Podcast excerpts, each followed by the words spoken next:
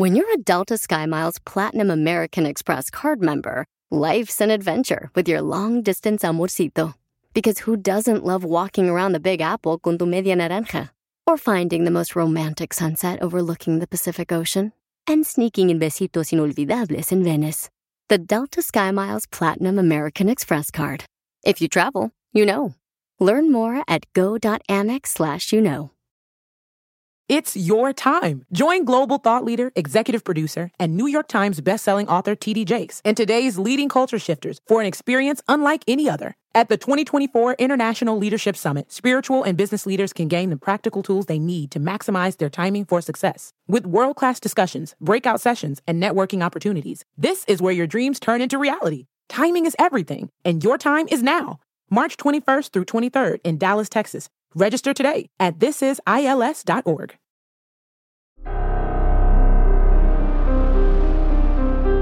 En Código Misterio encontrarás temas relacionados con energías, cuarzos, sanaciones, meditación, ovnis, fantasmas, pirámides, misterios inexplicables, culturas antiguas y continentes desaparecidos. Pero también nos remontaremos al conocimiento de nuestros ancestros para vivir una vida más sencilla pero plena. Bienvenidos.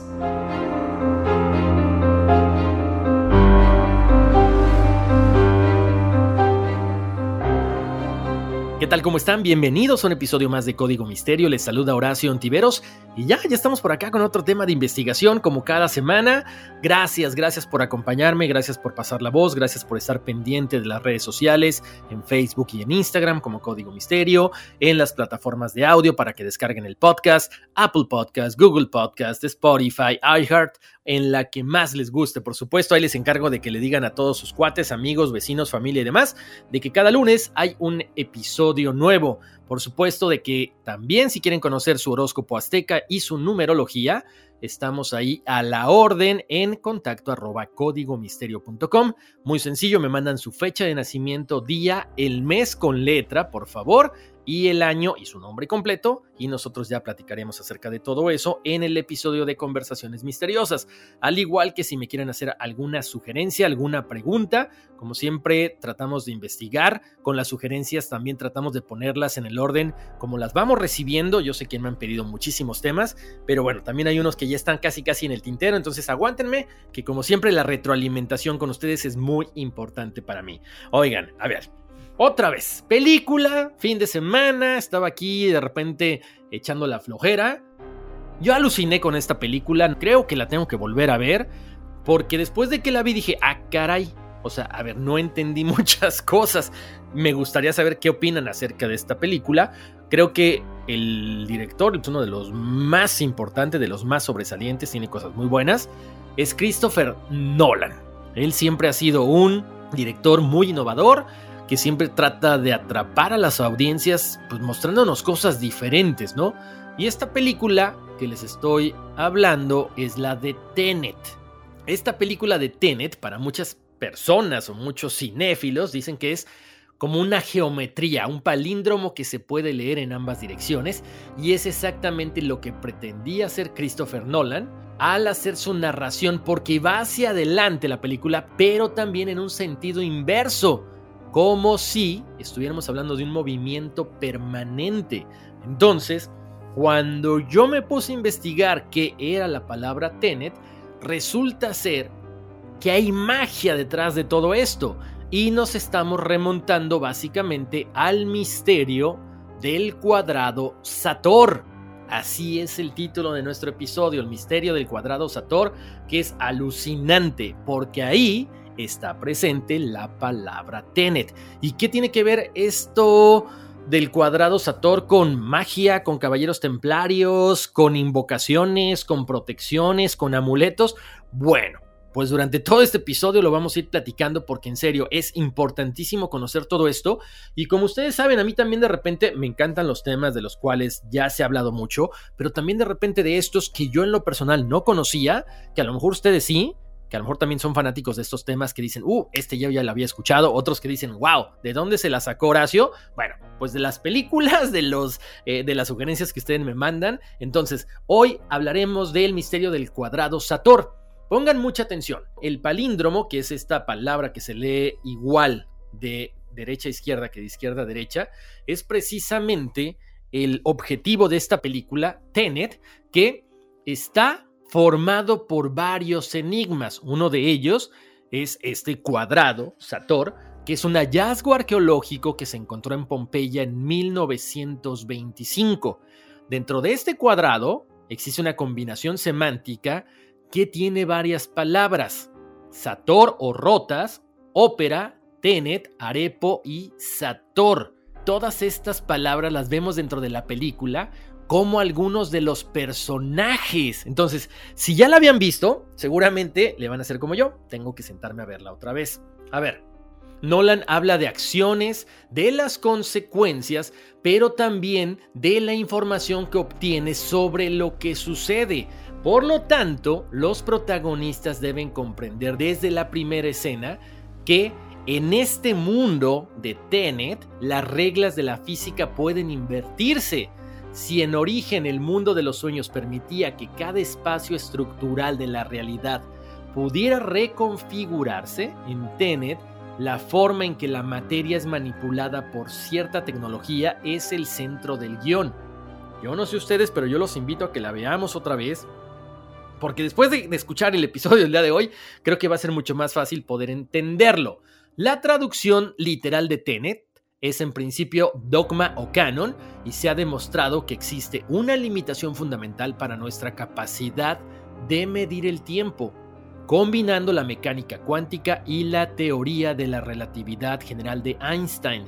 Por lo tanto, este aspecto es uno de los que se explorarían dentro de este film. Curiosamente, Nolan juega con algo muy similar que ya habíamos visto antes en otra película, que es Interestelar, que mostraba cómo el tiempo pasa de manera diferente dependiendo dónde estemos. Por eso, por supuesto, un hombre se queda en la nave y envejece mucho más rápido, mientras que los otros estaban afuera. El cuadrado Sator se encuentra por primera vez en 1925 en el muro de los baños de la casa de Publio, Paquio, Próculo y su esposa, con la particularidad de que comienza ahí con la palabra rotas en lugar de Sator, que bueno, a final de cuentas se lee del otro lado, ¿no? Este cuadrado mágico fue descubierto por el arqueólogo italiano Matteo de la Corte en 1936 en Pompeya, en una de las columnas del gimnasio cercano al anfiteatro. Se sabe que era una inscripción latina popular durante el primer siglo de nuestra era, pero como les decía, ¿qué es este enigmático cuadrado de Sator? Por supuesto, es una de las inscripciones más antiguas, pero también hay en Portugal, en Suecia y otros países del occidente europeo. En 1952 apareció otro cuadrado Sator inscrito en uno de los ladrillos del palacio del gobernador de Aquincum en Obuda, Hungría. Va acompañado de la mención de una cohorte que formaba parte del contingente militar que construyó la residencia del legado de la Baja Panonia, que se estableció ahí en el año 107 después de Cristo. Por lo tanto, los investigadores creen que el ladrillo debe ser de la misma época. Uno de los últimos hallazgos se realizó en 1971 en Conimbriga, la antigua ciudad romana situada en la vía que iba de Lisboa hasta Braga. Como se ve, todos los hallazgos están relacionados con el mundo romano o medieval. Importante mencionar, el significado original se perdió. Por supuesto, los estudiosos llevan mucho tiempo tratando de encontrarlo, pero no han llegado a una conclusión aceptada universalmente. Muchos dicen que quizá pudiera ser un tipo de acertijo creado por un romano, pero para otros es un rompecabezas que ni la gente más inteligente ha podido descifrar. Al fin y al cabo, la composición de palíndromos era un pasatiempo de la nobleza romana, señaló Duncan Fishwick, una autoridad mundial en historia romana. Él comenta que a menudo los grababan en las paredes y uno de los ejemplos más antiguos conocido fue encontrado precisamente en Pompeya. No es de extrañar que haya tantas si se tiene en cuenta que fue replicado durante 19 siglos en papiros, tablillas de arcilla y libros. Tornado en amuleto, y recetado como medicina.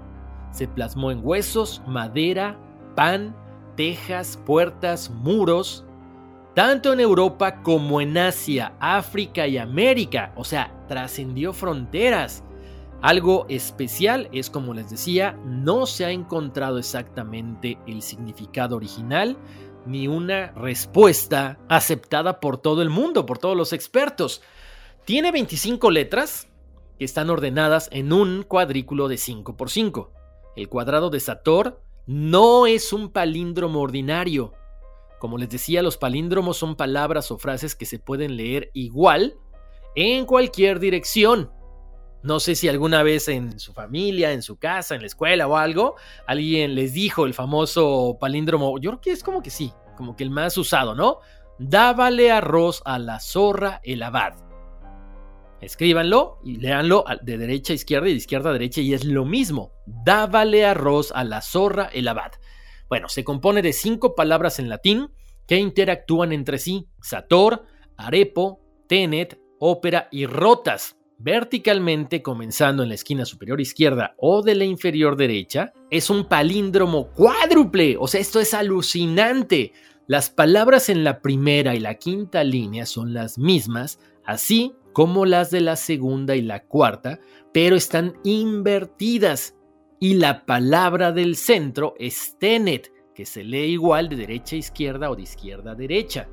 También es un acróstico múltiple, pues cualquier letra de una palabra en el cuadrado exterior es la primera letra de otra palabra que se extiende en ángulo recto con respecto a ella. Imagínense, si dibujáramos una línea desde la S superior izquierda hasta la S inferior derecha, todas las letras a cada lado de la línea se reflejan entre sí en perfecta simetría. Lo mismo pasa con una línea que trazada entre las R's de arriba a la derecha a abajo de la izquierda. Ok, pero van a decir, no, no, ahora sí ya Horacio se fumó algo. no, pongan atención porque vamos a hablar qué significan estas palabras, ¿no? Y ahí es donde tenemos que especificar o desglosar cada uno de los significados. A ver, en latín, sator significa sembrador, agricultor, fundador, progenitor. Tenet significa mantener, sostener, conservar, comprender, poseer y dominar. Ópera puede ser con cuidado o trabajo, pero también tiene el significado de ayuda, servicio o esfuerzo, mientras que se cree que rotas se refiere a ruedas o como verbo hacer girar. La primera palabra de la cual vamos a hablar ahorita es arepo.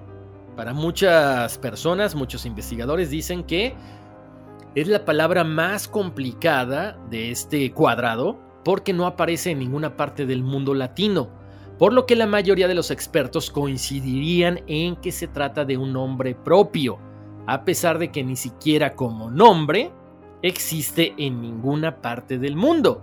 Si lo leemos de arriba a abajo, empezando con Sator, se pudiera construir una oración que nos diría, el granjero Arepo domina sus ruedas con dificultad, o quizá el sembrador Arepo guía con destreza las ruedas. Yo sé que esto suena así como un trabalenguas, pero pongan atención porque nos va a ir llevando cada vez a cosas más ocultas, cosas metafísicas y cosas con un cierto grado de ocultismo, ¿eh?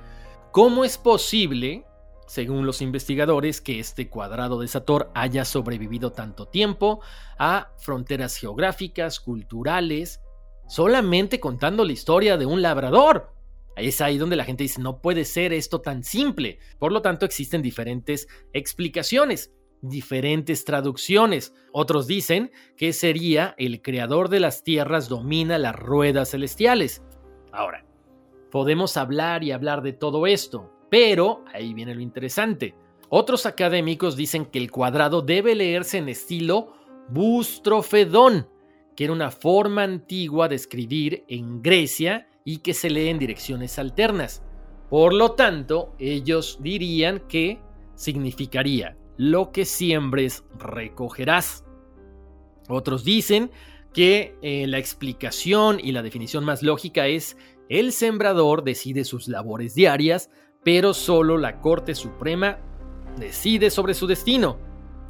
Mientras otros siguen concentrados en las palabras, otros rompieron los límites de este cuadrado y empiezan a jugar con las letras. Cuando comienzan estos investigadores a jugar con las letras y a sacarlas de este cuadrado, se formó lo que les voy a leer, Sat orare poten et opera rotas, cuyo significado sería suficiente poder para orar y para trabajar a diario. Otros encontraron vínculos con el demonio.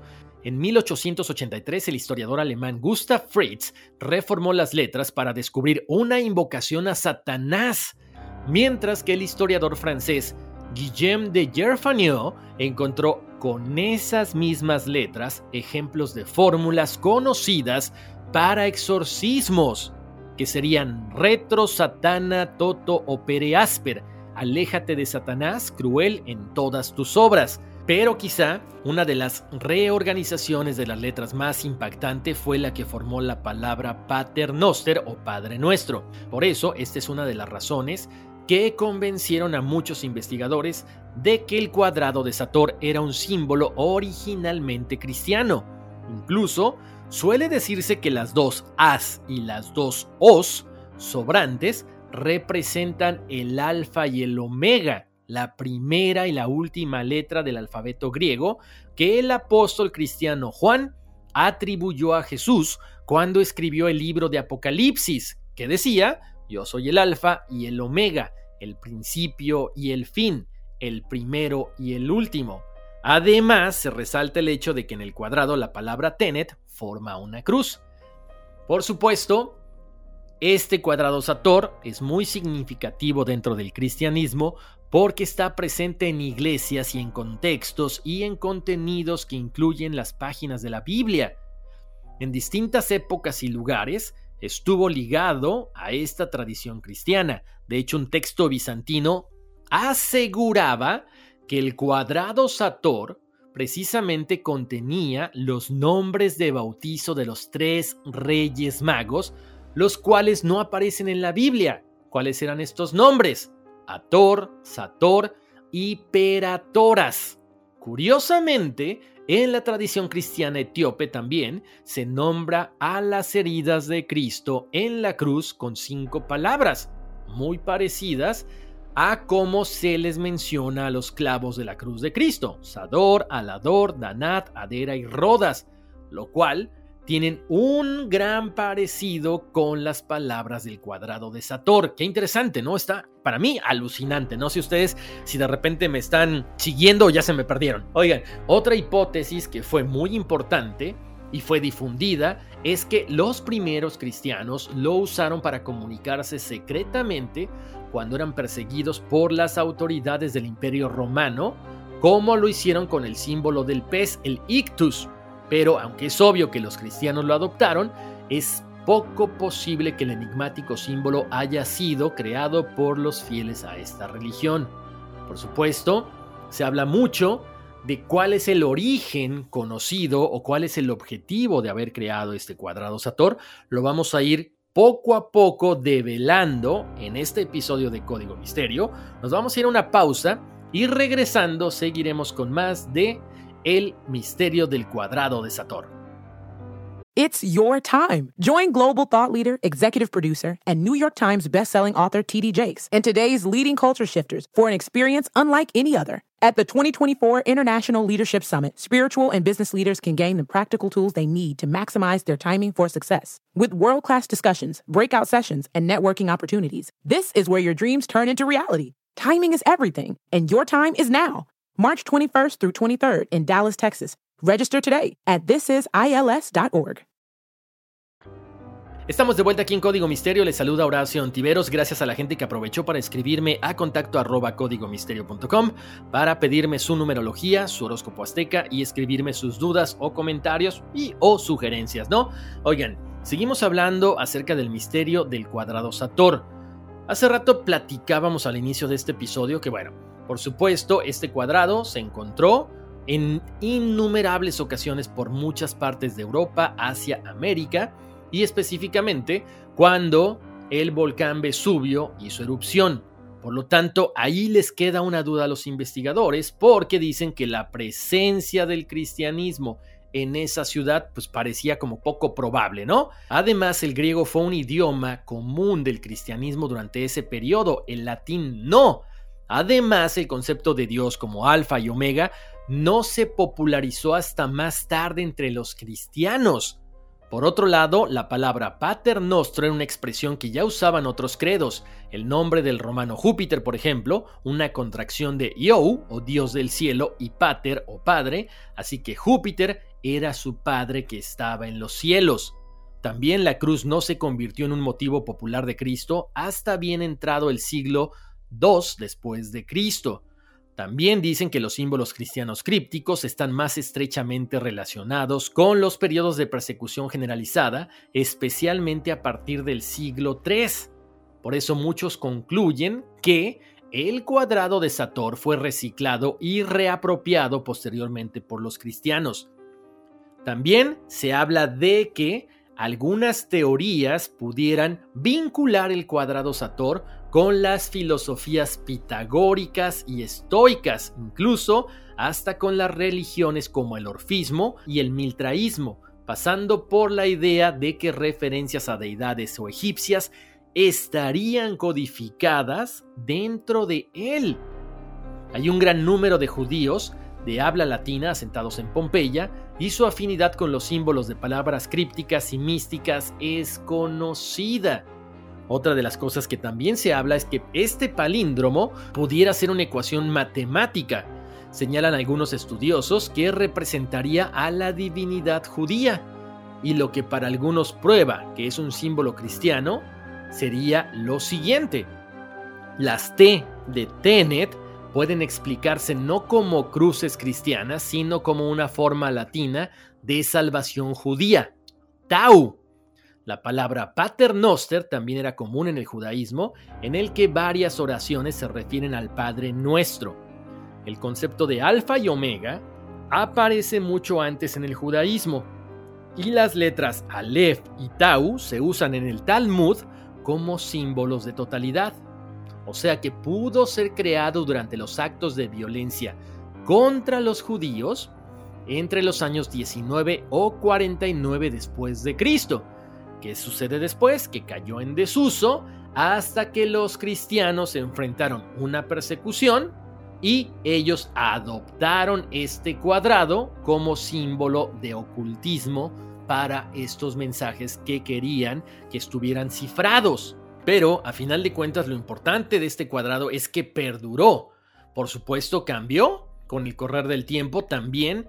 Ahí es donde ya entra la magia. Muchas personas le dieron varios simbolismos, varias propiedades mágicas. De hecho, era como un amuleto para alejar el mal o la enfermedad. Se usaba para curar cualquier cosa, desde mordeduras de perro y rabia, comiendo pan con el cuadrado plasmado en la mantequilla hasta dolor de muelas, el miedo al agua o la locura. En la Alemania medieval se creía que un disco tallado con el cuadrado podía apagar incendios, mientras que en Islandia se grababa en las uñas para curar la ictericia. En Brasil se usaba para remediar las mordeduras de serpientes. Así, aunque perdió su significado original y hasta las interpretaciones más tempranas, siempre ha sido este cuadrado un hilo que conecta prácticas místicas a través del tiempo y la distancia. De hecho, se dice que el cuadrado de Sator es una región misteriosa donde se encuentran la religión, la superstición y la magia, donde se cree que las palabras, los números y las letras, si se combinan adecuadamente, ejercen poder sobre los procesos de la naturaleza. En el 2006, Nicolás Vinel llegó a la conclusión de que se trataba de un criptograma judío que utiliza la aritmética pitagórica. Por supuesto, esta hipótesis no fue muy bien recibida. Fíjense, ahora aquí ya hay algo muy interesante también, porque supuestamente hay alguien que destaca para que fuera su creador. Y dice esto, en el imperio romano se cree que solamente hubo un hombre influyente en cuanto a conocimiento, que además hablaba tres lenguas en ese momento, era educado, venía de una avanzada tradición judía, dominaba el griego y se trataba de el apóstol Pablo. En efecto, Pablo sería el candidato ideal para ser el autor del cuadrado Sator, ya que conocía bien estas tres civilizaciones, ya sea porque había vivido o estudiado ahí, porque además había anunciado la buena nueva ahí durante muchos viajes, desde Jerusalén hasta Tarsis, y permaneció en particular mucho tiempo en Tarso, en Turquía, en Efeso, Corinto, Cesarea y hasta en Roma. O sea, él era un gran viajero que recorrió casi todo el imperio romano de este a oeste. Por lo tanto, probablemente el único testimonio escrito en latín que tenemos del propio apóstol Pablo sería esto. Por otro lado, en 1531 y 1533, el alquimista Enrico Cornelio Agripa publicó La oculta filosofía de la magia, en la que hablaba del cuadrado mágico. Lo usaba como un amuleto contra el mal de ojo y decía también que el cuadrado poseía una fuerza maravillosamente mágica. Este cuadrado está presente en las tradiciones greco-hebraica, como en la antigua Pompeya y en el Islam, que manifestaban que se encontraba el nombre secreto de Alá. El matemático bizantino Moscopulo manifestaba que se trataba de un legado del sol sobre la filosofía iniciática, pero el abate Trimenio decía que esta figura era tanto usada por las fuerzas tenebrosas como por las fuerzas de la luz. Continuando con los usos que supuestamente se le daban, se menciona que Paracelso lo usaba como talismán erótico y Girolamo Cardamo como remedio contra la rabia. De hecho, un cátaro albiguese de nombre Quiroy lo colocó en una piedra fuera de la iglesia de San Lorenzo en Rochmore y a su vez lo había visto en el piso de la sacristía de una iglesia en Trimori y también se podía observar en el Capestrano Maglario Verona y diversos edificios sagrados medievales franceses e ingleses. Era conocido en Egipto y en Abisinia y fue encontrado estampado en una Biblia carolingia y en un muro de la Catedral de Siena.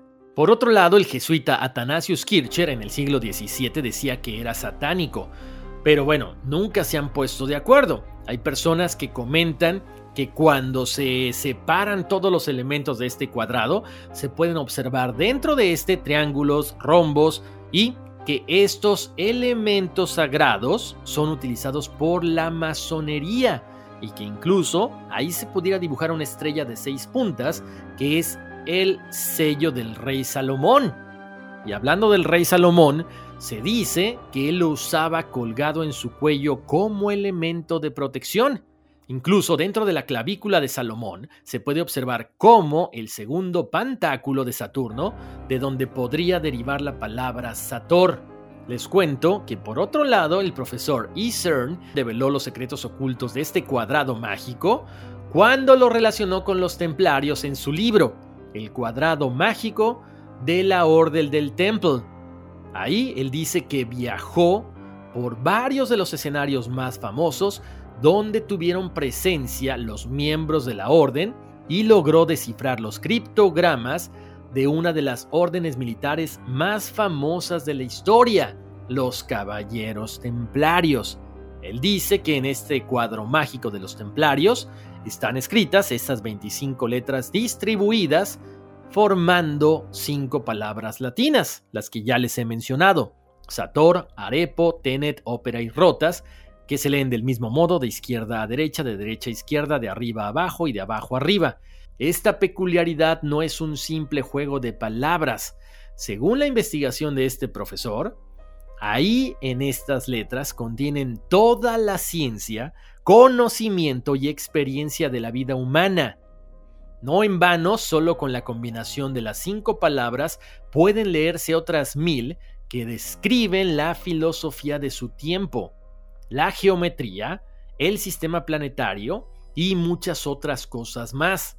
Él dice que dichas instrucciones se descubren paso a paso en la medida en que va avanzando en la lectura del libro. Operator, que puede leerse en el criptograma, significa trabajador u operario, mientras que Sator es plantador o sembrador. Tenet es tener, coger, sujetar. O sea, él dice que este criptograma se extendió por todo el mundo y por supuesto puede verse en muchísimos lugares, incluyendo en Santiago de Compostela. En algunos lugares donde se transmite este sentido ideológico, esotérico y filosófico de la figura de los templarios y que solo tenían acceso los más eruditos. Solo la élite de los templarios sabía leerlo, por lo tanto era un santo y seña de las órdenes militares. Incluso en este libro explica que este cuadrado contiene al final del significado la ubicación del Santo Grial, el famoso vaso sagrado donde Cristo bebió en la última cena. Por supuesto, para encontrar y para identificar la ubicación es necesario ponerse a leer este cuadrado de Sator y él en este libro aparentemente explica cómo poder llegar hasta las últimas instancias para ubicar el Santo Grial. Por supuesto, este cuadrado de Sator ha estado muy presente en España, específicamente en Santiago de Compostela y también donde hubo grandes asentamientos templarios, específicamente en el lugar de Guadalajara. Otra de las cosas que se comenta también es que quizá Toda esta información que está presente en este cuadrado de Sator nos podría llevar a encontrar cierto tipo de documentos apócrifos que se encuentran resguardados y escondidos en España, específicamente en la región de Guadalajara. Se comenta que ahí precisamente los caballeros tuvieron una sede. Entonces ahí hay conventos, ermitas, iglesias, donde ellos pudieran haber dejado mucho conocimiento exclusivo para la gente más erudita o inclusive solamente para los caballeros de su misma orden. Él llega a la conclusión en este libro, y aparentemente para muchos seguidores de él, lo demuestra, que este enigmático cuadrado de Sator contiene la esencia de la filosofía difundida en la época, con la doctrina esotérica que solo a un corto número de caballeros se le entregaba con el cuadro mágico ante sus ojos, el profesor enseña a leerlo, desmenuzarlo, interpretarlo y tratar de descubrir qué cosas hay más allá detrás de estas palabras que están plasmadas en este cuadrado de Sator. Y finalmente, en este libro hay un aspecto muy interesante donde habla de Cábala, específicamente de la gematría, es una de las divisiones de la Cábala y se fundamenta en la interpretación geométrica y aritmética de las palabras de la Biblia. Como la gematría estudia el valor numérico de esas palabras bíblicas, encontramos cómo el cuadrado mágico tiene una fuerte interpretación cabalística, encontrando que la mayoría de las palabras y descripciones que el múltiple símbolo ofrece se apoyan en las letras alfa y omega como principio y fin de las cosas y de las acciones humanas.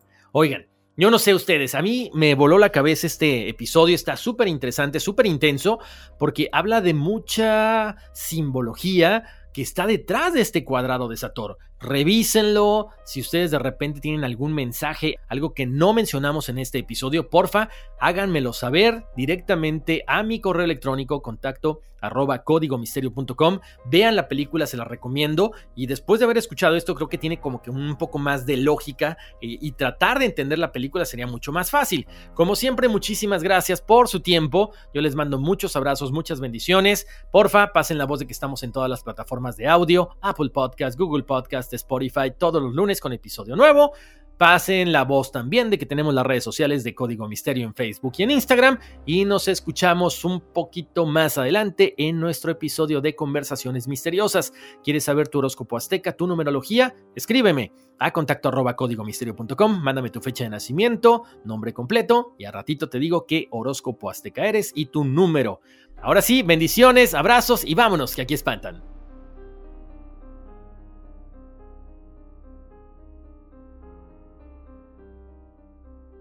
It's your time. Join global thought leader, executive producer, and New York Times bestselling author TD Jakes and today's leading culture shifters for an experience unlike any other. At the 2024 International Leadership Summit, spiritual and business leaders can gain the practical tools they need to maximize their timing for success. With world class discussions, breakout sessions, and networking opportunities, this is where your dreams turn into reality. Timing is everything, and your time is now. March 21st through 23rd in Dallas, Texas. Register today at thisisils.org.